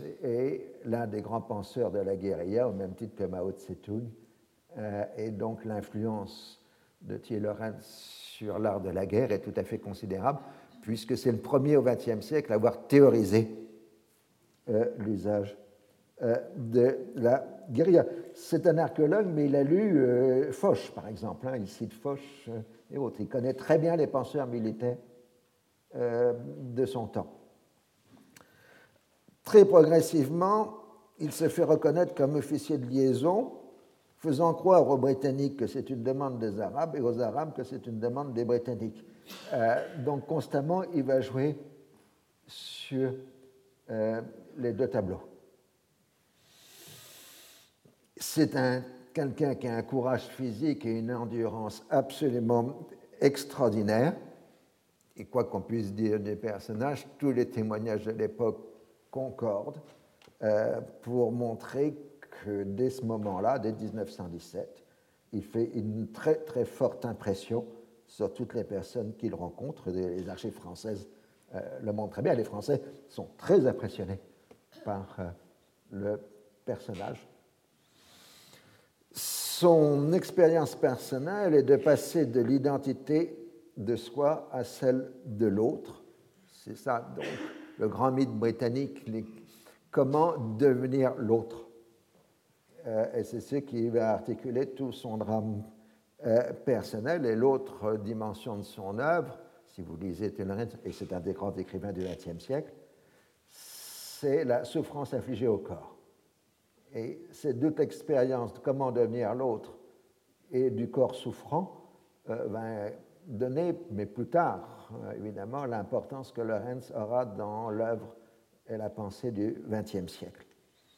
Mais il n'en reste pas moins un serviteur, peut-être un peu indocile, de l'Empire britannique. Ainsi, euh, il a, suit absolument, il est tout à fait d'accord aux instructions qui est que la révolte arabe, si elle veut aller en Syrie, ne doit pas entrer en Palestine, chasse gardée. Et les Palestiniens ne doivent pas participer à la révolte arabe.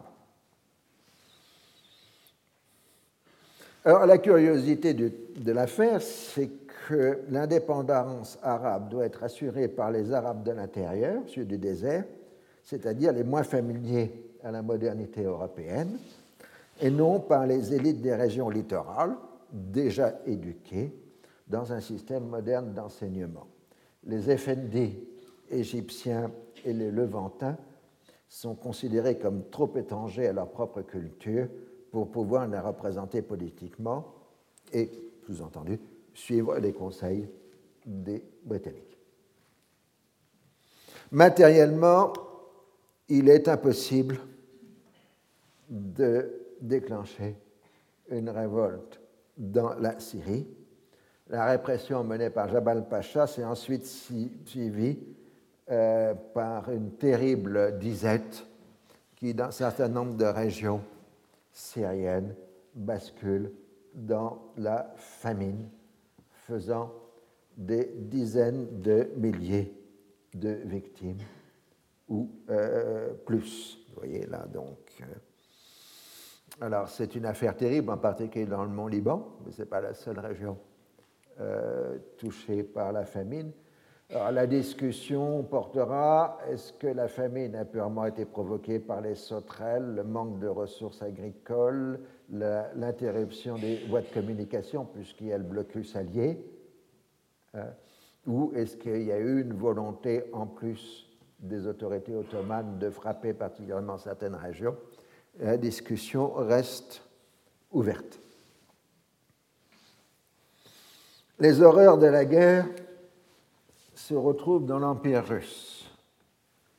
Jusque-là, les peuples dits indigènes ou halogènes avaient été dispensés de la conscription. Le manque d'hommes du fait des enrôlés dans l'armée ou au service de l'industrie va conduire le gouvernement tsariste à appeler le 25 juin 1916 390 000 halogènes, ce ne sont pas des lampes, hein, à servir dans la logistique de l'armée russe. Quand l'annonce est faite au début du mois de juillet, cela provoque une grande confusion dans le Turkestan russe, qui se transforme rapidement en révolte et les Russes mettent la région sous euh, loi martiale et donc va se succéder une guerre de guérilla entre les bandes d'insurgés musulmans et les autorités russes. Le bilan serait de 3000 colons et soldats russes tués pour 88 000 indigènes, tandis que le cinquième de la population du Turkestan fuit vers le Turkestan chinois, la Perse et l'Afghanistan. Donc les drames se situent aussi sur l'échelon régional. Et donc aujourd'hui, la révolte de 1916 dans le Turkestan est considérée comme le premier acte de la guerre civile russe qui irait ainsi de 1916 à 1926. En effet, l'année 1917 va amener toute une série euh, de bouleversements. Bon, euh, les Italiens ont demandé plus de précision euh, sur leur part du gâteau et ils adhèrent euh, lors des discussions dites de Saint-Jean de Maurienne et le 8 août 1917 à l'accord franco-anglo-russe. Donc, ce qu'on appelle l'accord Saïs-Picot est un accord quadrigouvernemental entre la Grande-Bretagne, la France, la Russie et l'Italie. Au début de 1917, le corps expéditionnaire russe, anglais pardon, a terminé sa longue traversée du Sinaï et en phase 2 à Gaza se trouve l'armée ottomane et encore une fois, les Ottomans sont insupportables en position défensive, euh, ils ne flanchent pas. Euh, donc c'est la première puis seconde bataille de Gaza, 26 mars 19 avril 1917, deux fois de suite l'armée britannique est repoussée, euh, en dépit du fait que pour la première fois, elle a utilisé des tanks. Donc il me semble qu'à la seconde, en avril 17, ils ont utilisé pour trois tanks à Gaza, avant même qu'ils les aient utilisés à Cambrai sur le front de l'Ouest. Mais c'est à vérifier. Euh, ces défaites relancent l'épreuve de force entre un premier britannique, Lord George, qui croient que la guerre pourrait être remportée en jouant sur les fronts périphériques, et les généraux qui pensent que les fronts secondaires ne sont qu'un gaspillage de ressources et que l'essentiel doit être consacré au front de l'Ouest. Lord sait très bien que la Grande Guerre ne peut pas être gagnée en Orient, mais il considère qu'il doit assurer les intérêts impériaux de la Grande-Bretagne et compte laisser aux Français et aux Russes la charge principale de se battre avec les Allemands. La distinction entre occidentalistes et orientalistes, donc westerners, easterners, correspond plus à une différence d'approche temporelle. Les premiers sont dans le court terme de la guerre du front de France et créent une trop faible implication sur le terrain, avec le risque d'une défaite irrattrapable, tandis que les seconds veulent que la Grande-Bretagne soit en position de force à la fin de la guerre pour le règlement final. Le 2 avril 1917, Picot a été nommé haut commissaire de France dans les territoires occupés de Syrie et de Palestine. Sa lettre d'instruction, qu'il a toujours rédigée, marque la nécessité d'une égalité de traitement entre Français et Britanniques dans leur rapport avec les populations, à qui on doit assurer qu'on va les libérer euh, de la domination turque. Quant à Saisk, après la mort de Kitchener, il a été nommé conseiller politique, political assistant, au cabinet de guerre britannique. Donc c'est un poste de pouvoir important. Euh, se trouve dans le cercle des dix décideurs essentiels euh, britanniques. Il y a cinq ministres dans le cabinet de guerre et trois ou quatre secrétaires, dont Sainz. Donc c'est un poste absolument euh, essentiel. Et en avril 17, il reçoit une mission équivalente à celle de Picot au Proche-Orient. Alors, qui était aussi un très bon dessinateur. Et euh, il a laissé un certain nombre de caricatures qui sont tout à fait plaisante. En particulier en 19-20 mai 17, Sykes et Picot sont à Jeddah pour discuter avec le shérif Hussein. Et vous voyez sur la caricature, un pauvre Sykes crève de chaleur devant le shérif. Et euh, Shérif Hussein essaye toujours de comprendre le contenu de la correspondance euh, et on va réussir encore à compliquer le texte. Euh, c'est toujours comme ça qu'on fait une clarification. Euh, donc, Picot dit que la statue de la France en Syrie est égale au statut de la Grande-Bretagne en Irak. Mais Hussein croit que les Anglais vont être que de façon temporaire en Irak, tandis que Picot pense que les Anglais vont rester en Irak. Donc, euh, euh, ça, complique. Alors, pour encore compliquer un peu plus, euh, le shérif demande la totalité de la Syrie et Picot lui parle de la libération des Arabes. Alors, Hussein essaie de comprendre ce fameux purement non-arabe non purement arabe de, la fois précédente, et il dit Mais je veux la Syrie musulmane. Et Picot dit C'est d'accord. Euh, mais à Paris, on ne sait pas ce que ça veut dire la Syrie musulmane. Euh, donc, euh, on introduit encore un degré supplémentaire de confusion dans les textes. Lord George, lui, en a assez de tout ça et décide d'envoyer sur le terrain un général dynamique qui va tout remettre en ordre, Edmund Allenby, 1861-1936. La formule est célèbre. Il veut Jérusalem comme cadeau de Noël pour le peuple britannique.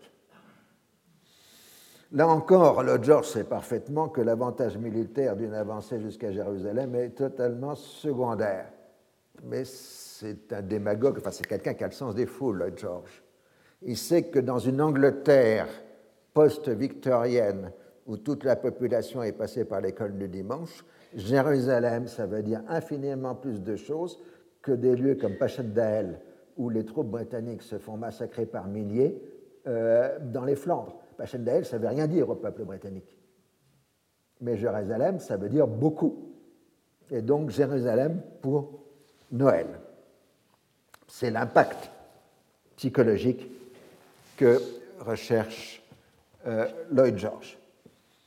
Allenby prend ses fonctions fin juin 1917 et se montre immédiatement comme un général dynamique, sachant relever le moral abattu de ses troupes. Euh, il prépare sa future offensive et au moment où il prend son commandement, il y a la bonne nouvelle qui lui arrive. Thielerin, sans prévenir, s'est emparé avec les troupes de la révolte arabe d'Aqaba. Donc, ils sont maintenant en Transjordanie. Et du coup, l'armée anglaise qui va pénétrer en Palestine aura sur son aile droite la révolte arabe en Transjordanie. Et immédiatement, donc, Allenby convoque Thielerin et euh, ça va être un grand numéro entre les deux. Le film est tout à fait excellent sur ces épisodes-là, euh, même si le film, évidemment, condense un certain nombre d'événements. Euh, c'est bien dans ce sens-là qu'il faut le trouver. Donc la prise d'Aqaba est le 6 juillet 1917. Dès lors, la révolte arabe, c'est le soutien externe de l'armée britannique de Palestine. Alors, ce sont des Bédouins du Hejaz, plus un certain nombre de tribus jordaniennes, mais pas toutes. Euh, mais déjà commencent à arriver aussi des officiers de l'armée ottomane, en particulier des Irakiens. Euh, et ce cadre des officiers irakiens euh, qui rejoint la révolte arabe, bah, c'est toute la classe politique irakienne jusqu'à 1958 Hachami, Yassin al-Hachemi, Nouri Sarid Pacha, euh, etc. En un sens, euh, à Aqaba, enfin, l'arrivée des officiers, c'est, presque toute la classe politique arabe de l'entre-deux-guerres euh, qui est en train de se former. Mais on est au premier mois de 1917. Mars 1917, évidemment, c'est la révolution de février, hein, puisque vous savez qu'il y a des décalages de, calendrier. Euh, le gouvernement provisoire russe, composé de libéraux, reste attaché au but de guerre de l'ancien régime, en particulier Constantinople. Mais les soviets, les conseils, veulent une paix immédiate, sans annexion ni contribution. Et dans les mois qui suivent, le gouvernement provisoire s'affaiblit de plus en plus, tandis que le pacifisme triomphe. Début avril 1917, les États-Unis déclarent la guerre à l'Allemagne qui a lancé la guerre sous-marine à outrance. Donc c'est grand bouleversement mondial. Le nouveau belligérant ne se considère pas comme un allié, mais comme un associé à la France et à la Grande-Bretagne. Et les États-Unis ne se considèrent pas comme liés par les engagements pris par les alliés. Le président Wilson est alors connu comme un libéral qui a plaidé depuis 1914 pour une paix sans vainqueur, et ce n'est que le 7 décembre 1917 que les États-Unis déclareront la guerre à l'Autriche-Hongrie, et ils ne déclareront pas la guerre à l'Empire ottoman. Donc, euh, euh, c'est une Vous savez, dans la Seconde Guerre mondiale, c'était la même chose. L'Union soviétique n'a pas déclaré la guerre au Japon pendant l'essentiel de la guerre du Pacifique. Hein, euh, donc, durant la Première Guerre mondiale, les États-Unis n'ont pas déclaré la guerre à l'Empire ottoman. Ces deux événements essentiels s'inscrivent dans la logique créée par la guerre. Les deux camps ont agi dans une perspective d'affaiblir leurs ennemis en poussant des soulèvements dans leurs empires, ce qui est aussi vieux que l'art de la guerre. Il n'en résultait que le Jihad Germany a été un élément central d'une manœuvre allant de l'Irlande au Bengale et donc peut être considéré posteriori comme le premier mouvement anticolonial organisé à un échelon mondial. De même, la volonté d'affaiblir, voire de détruire l'ennemi a conduit les Alliés à évoquer de plus en plus une indépendance accordée aux peuples dominés d'Europe centrale, comme les Polonais, les Tchèques, accepter les revendications roumaines sur la Transylvanie et serbes sur la Bosnie et la Croatie, au nom de la constitution d'un État rassembleur des Roumains ou des Slaves du Sud, ce qu'on appellera les Yougoslaves. La révolte arabe et la première acceptation d'application du principe des nationalités à un peuple non chrétien, et les Alliés s'accordent aussi sur la possibilité d'une forme étatique arménienne en Anatolie à l'issue du conflit. Il est possible d'estimer qu'en cherchant à saper la constitution de l'autre camp, les empires en guerre travaillent aussi à ruiner le leur. Mais ils sont d'abord motivés par les nécessités de la guerre et envisagent pour l'après-guerre que les peuples ainsi soulevés se trouveraient dans leur zone d'influence ou constitueraient de nouvelles dépendances. Les acteurs sur le terrain se perçoivent même comme des bâtisseurs d'empires, mais sous une forme politique complètement renouvelée. La Grande-Bretagne avait tiré la leçon de la guerre d'indépendance des États-Unis et des nécessités de la gestion coloniale en mettant en place le système des dominions à partir des années de 1867. Les colonies qui bénéficient du statut de dominions disposent d'une pleine liberté en politique intérieure sous forme de gouvernement représentatif, mais la Grande-Bretagne conserve le contrôle de la politique étrangère. Ce qui fait le ciment des dominions, c'est une commune identité britannique, ce qu'on appelle à l'époque la Britishness la britannitude, comme dirait quelqu'un peut-être. Cette situation particulière est exprimée donc par ce terme absolument intraduisible en français, qui est celui de self-government. Puisque les dominions sont un self-government, ils appartiennent à l'Empire britannique tout en étant indépendants. Vous voyez, pour les Français, ce n'est pas très cartésien. Et donc jusqu'à aujourd'hui, vous ne trouverez pas de bonne traduction française pour self-government. Euh, la Société des Nations avait une formule élégante que je trouve qu'on devrait utiliser encore aujourd'hui, qui était traduire self-government par libre gouvernement. Bien entendu, le statut de Dominions est réservé à la population blanche d'origine européenne, puisque la liberté ne peut être acquise qu'à la suite d'un long processus de maturation d'institutions libres, et les indigènes de couleur ne sont entrés que depuis peu dans cette voie. De toute façon, il faut d'abord qu'ils obéissent avant qu'ils deviennent euh, libres. Mais un problème, c'est tant qu'ils obéissent, ils ne sont pas libres. Bien entendu, les nécessités du système colonial ont conduit à une pratique du gouvernement indirect, c'est-à-dire passant par des pouvoirs locaux qui conservent une marge relative d'action.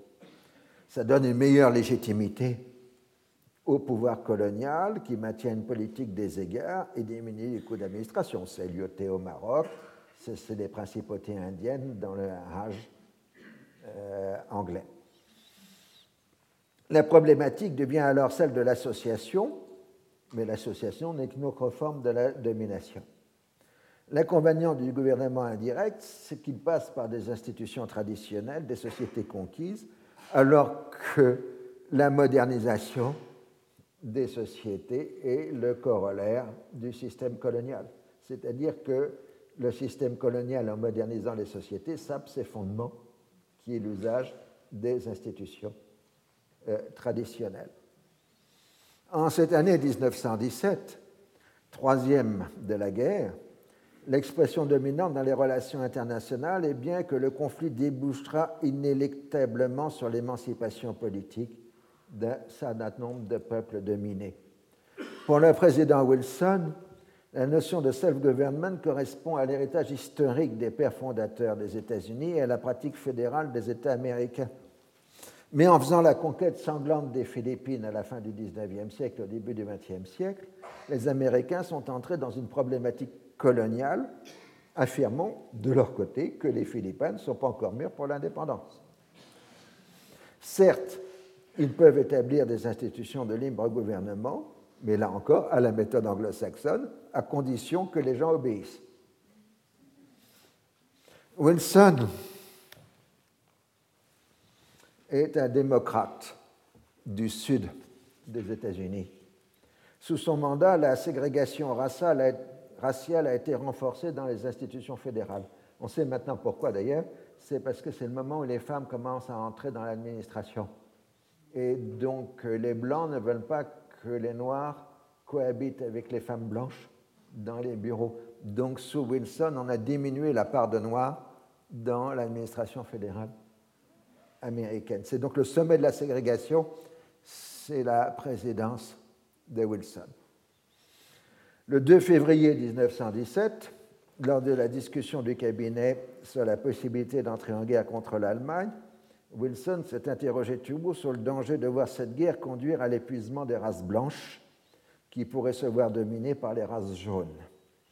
Il est bien entendu favorable à l'émancipation des peuples d'Europe centrale, dont bon nombre de représentants ont émigré aux États-Unis et sont des électeurs. Mais dans les premiers mois de la guerre, Wilson n'a pas de doctrine constituée sur ce sujet. Dans la péroraison de son discours au Congrès du 2 avril 1917, il a bien marqué, donc la déclaration de guerre, hein, il a bien marqué la dimension démocratique qu'il veut donner à l'entrée aux guerres des États-Unis. C'est un combat pour le droit, pour la démocratie, pour le droit de ceux qui sont soumis à une autorité à se faire entendre de leur gouvernement, pour les droits et les libertés des petites nations, pour la domination, en anglais dominion, universelle du droit, de telle sorte que le concert des peuples libres puisse apporter la paix et la sécurité à toutes les nations et faire enfin un monde libre. La réflexion sur le côté national doit être plutôt cherché du côté des marxistes, et singulièrement de Lénine. Pour l'exilé en Suisse, la Grande Guerre est une guerre impérialiste dans sa nature même, parce qu'il ne peut pas admettre l'ampleur des passions nationales, qui est un des moteurs essentiels de la guerre. Mais partisan du défaitisme révolutionnaire pour mettre bas la monarchie russe, il est prêt à utiliser l'arme des nationalités dans ce sens. Dans ce texte politique de 1916, Lénine assure que le socialisme victorieux doit nécessairement instaurer une démocratie intégrale et par conséquent non seulement instaurer une égalité totale en droit des nations, mais aussi mettre en application le droit des nations opprimées à disposer d'elles-mêmes, c'est-à-dire le droit à la libre séparation politique. Il ajoute en même temps que seul l'internationalisme prolétarien permettra de dépasser la contradiction entre le droit des nations et la libre union des prolétaires de tous les pays. En ce qui concerne les pays semi-coloniaux, comme la Chine, la Perse, la Turquie et toutes les colonies, Lénine insiste, les socialistes doivent soutenir de la façon la plus résolue les éléments les plus révolutionnaires des mouvements démocratiques bourgeois de libération nationale de ces pays et aider à leur insurrection et, le cas échéant, à la guerre révolutionnaire contre les puissances impérialistes qui les oppriment.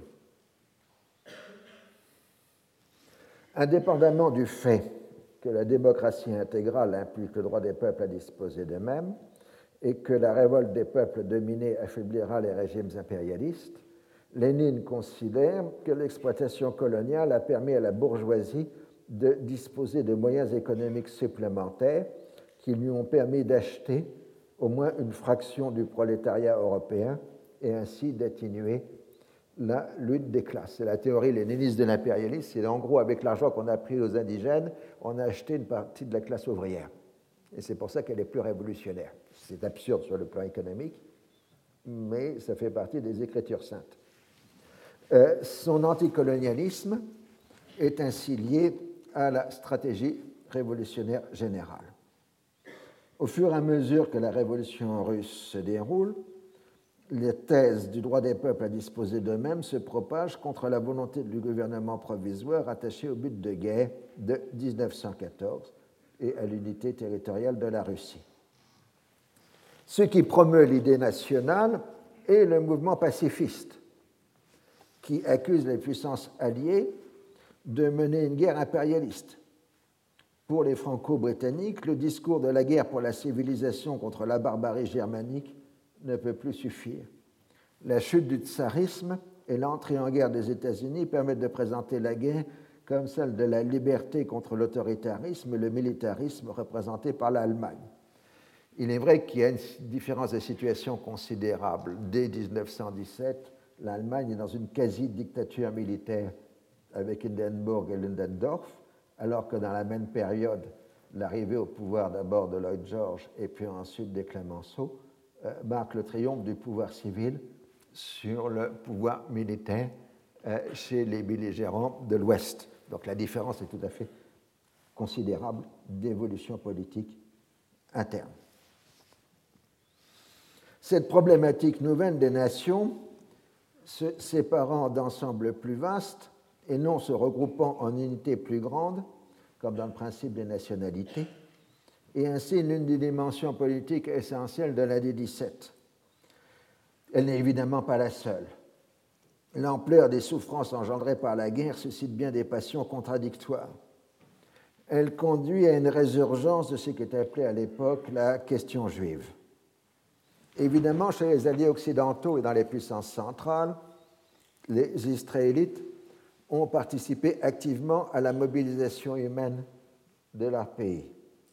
Le premier enjeu a été aussi d'utiliser leurs représentants les plus connus ou les militants de leurs institutions collectives dans une action de propagande à destination des communautés juives des pays neutres. Donc les Français ont formé un comité des juifs français chargé de faire de la propagande dans les pays neutres, et en particulier aux États-Unis, à destination des juifs américains. Et les Anglais ont fait la même chose. Le mouvement sioniste lui-même a été paralysé en tant que groupe international d'autant qu'il était traditionnellement identifié à l'Autriche-Hongrie et à l'Allemagne impériale, puisque le siège successif de l'organisation sioniste a d'abord été Vienne, puis Berlin. Les sections nationales ont été engagées au service de leur pays. Très tôt dans la guerre, la France et la Grande-Bretagne ont été conduites à chercher à financer leurs commandes de matériel et de matières premières aux États-Unis auprès des grandes banques de New York dont un certain nombre étaient d'origine juive. Ces dernières avaient d'ailleurs exigé que les financements fournis ne profitent pas à la Russie tsariste qui opprimait encore plus les Juifs durant les premières années de guerre. Les puissances centrales apparaissaient ainsi dans les premières années comme plus favorables aux intérêts juifs que les puissances de l'Ouest. Dans les territoires pris aux Russes, l'armée allemande affranchissait les Juifs de la législation discriminatoire et en Palestine, l'Allemagne et l'Autriche protégeaient les Juifs des menaces de déportation envisagées par Jamal Bacha. De ce fait, les Franco-Britanniques s'inquiètent du risque de voir les Juifs américains se montrer pro-allemands et donc se montrent prêts à envisager de se déclarer favorables à certaines demandes sionistes concernant la Palestine, sans qu'il soit question de souveraineté politique. Vous avez tous noté, parce que vous êtes euh, très forts, que nulle part dans la discussion Sykes-Picot, il n'a été question du sionisme même si les deux négociateurs ont chacun de leur côté discuté de cette question avec des représentants juifs. Ce qui complique la perception des choses est la division du monde juif sur ces sujets. Le mouvement sioniste est surtout implanté en Europe centrale et orientale. Il est pratiquement absent en France, où l'Alliance israélite universelle et Edmond Rothschild se chargent de la question de Palestine. Et sur le terrain, les activités de l'Alliance et d'Edmond Rothschild sont plus importantes en Palestine que celles de l'organisation sioniste, qui n'est arrivée en Palestine qu'en 1908, alors qu'Edmond Rothschild travaille depuis 1883 en euh, Palestine. En Grande-Bretagne, il existe bien une fédération sioniste présidée par alors Rothschild, qui regroupe surtout des immigrés d'Europe orientale, mais la majorité du judaïsme émancipé, ou dit émancipé, refuse l'aspect politique du sionisme tout en étant prêt à accorder une aide à la présence matérielle juive en Palestine. Une petite minorité est farouchement antisioniste, mais la question essentielle est celle de la notion de peuple juif. Si cette notion est acceptée dans son sens politique, elle risque de provoquer l'accusation de double allégeance et de remettre en cause l'émancipation en faisant des juifs de nouveau des étrangers dans leur propre pays. D'ailleurs, le sionisme a été plutôt bien accueilli dans les milieux antisémites parce qu'il se prêtait à des interprétations de ce genre. il faut rappeler que Herzl avait fréquenté Drummond et Léon Denet lors de son passage à Paris. L'autre argument des antisionistes est que la réussite du sionisme passe inévitablement par l'octroi de privilèges considérables aux Juifs de Palestine, qui bénéficieraient ainsi d'une discrimination forte en leur faveur, ce qui rendrait impossible de s'opposer à des mesures discriminatoires qui seraient prises en Europe centrale contre les Juifs à l'issue de la guerre. L'arrivée de Lloyd George au pouvoir comme Premier ministre et suivi par la désignation de Lord Balfour comme secrétaire d'État au Foreign Office.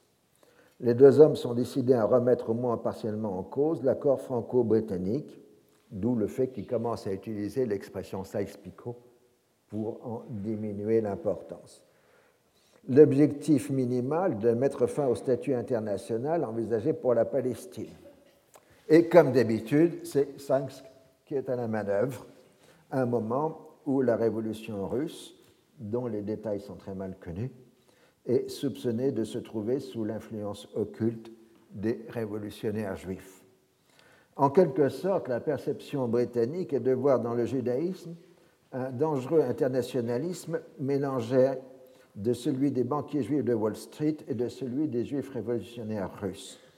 Le sionisme en tant que nationalisme pourrait ainsi servir d'antidote à cet internationalisme pernicieux. Sykes, comme l'essentiel de la classe politique de son pays, partage ce type de préjugés.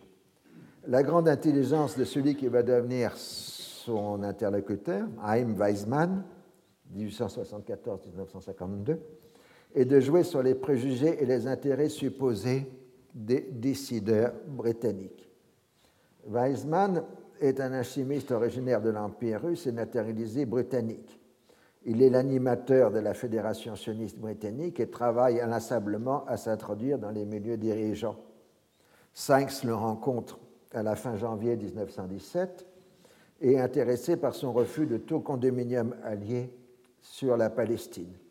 Les responsables sionistes soutiennent devant lui une souveraineté britannique exclusive contre l'acceptation de la revendication sioniste.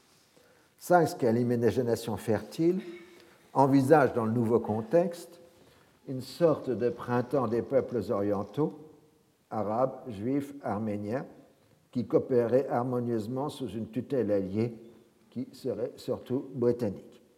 Plus concrètement, son ambition première est de mettre fin à l'internationalisation de la Palestine en utilisant à cette fin le sionisme. En tout cas, les Français se montrent favorables à un établissement, en français, entre guillemets, juif en Palestine, dans le but de s'assurer les sympathies des juifs américains. En avril 1917, Lloyd George et Balfour rencontrent Weizmann et voient dans le sioniste le moyen d'obtenir la Palestine. Le chimiste a été informé du contenu de l'accord franco-britannique et le combat en utilisant l'argument que les Français ne s'appuient que sur les Levantins qui n'ont qu'un vernis de civilisation européenne. Il pousse un agrandissement territorial de la Palestine vers le nord, évoquant le risque d'un irrédentisme juif sur la Galilée et le lac de Tibériade. Informés du contenu de ces discussions, les défenseurs de l'assimilation juive tentent de s'y opposer. Ils acceptent une présence humaine et culturelle juive en Palestine, mais non la constitution d'identité politique. Ils refusent l'idée d'une nation juive qui ne pourrait être définie qu'à partir de référents religieux. Le projet sioniste implique pour être réalisé des privilèges spécifiques, ce qui est contraire à l'égalité des droits. Weizmann réussit à battre les assimilationnistes à l'intérieur des institutions juives britanniques et affirme que le sioniste est le meilleur moyen d'attirer les faveurs des juifs russes qui jouent un rôle essentiel dans la révolution en cours et qui risquent de basculer du côté de l'Allemagne. Durant l'été 1917, les responsables sionistes échangent avec les autorités britanniques des projets de déclaration ces dernières veulent avoir le texte le moins contraignant possible. Sykes a maintenant défini la stratégie britannique pour les années à venir, utiliser l'arme des nationalités pour saper la présence française au Levant. Pendant ce temps, LNB prépare la troisième bataille de Gaza. Il obtient de Londres l'envoi des dernières divisions britanniques stationnées à Salonique il reçoit aussi des renforts considérables en artillerie et l'arrivée de nouveaux avions lui assure la maîtrise de l'air, ce qui lui permet de dissimuler ses mouvements euh, à l'aviation turque. Il dispose d'une considérable supériorité sur les forces ottomanes qui sont médiocrement équipées et ravitaillées. Allenby d'ailleurs surestime la force ottomane qui se trouve en réalité dans un rapport de 1 à 4 par rapport à l'armée britannique la stratégie adoptée est de faire croire que l'assaut principal portera sur Gaza, alors que l'offensive réelle portera sur le Negev et Beersheba. La main-d'œuvre est engagée en octobre 1917. Le front ottoman est percé, mais les Ottomans évitent tout encerclement en se repliant en bon ordre ils réussissent à retarder la progression britannique en s'appuyant sur les monts de Cisjordanie. Jérusalem ne tombe que le 8 décembre 1917, donc à temps pour les fêtes de Noël, et les conquérants arrêtent peu après leur progression à cause des conditions hivernales. L'hiver 1917-1918 a été particulièrement froid et neigeux dans l'ensemble euh, du Proche-Orient. Je terminerai là pour aujourd'hui. Une petite anecdote quand même est intéressante. Euh, à l'annonce de la prise de Jérusalem, il y a eu le seul Tédéum fait à Notre-Dame durant la Grande Guerre. Et du coup, le gouvernement laïque a immédiatement demandé des prières d'action de grâce dans la seule mosquée présente en France, celle de Nogent, hein, euh, pour compenser le de Notre-Dame. Mais évidemment, on n'allait pas parler de sympathie exagérée pour l'islam dans cette période. Je vous remercie. Retrouvez tous les contenus du Collège de France sur www.colège-2-france.fr.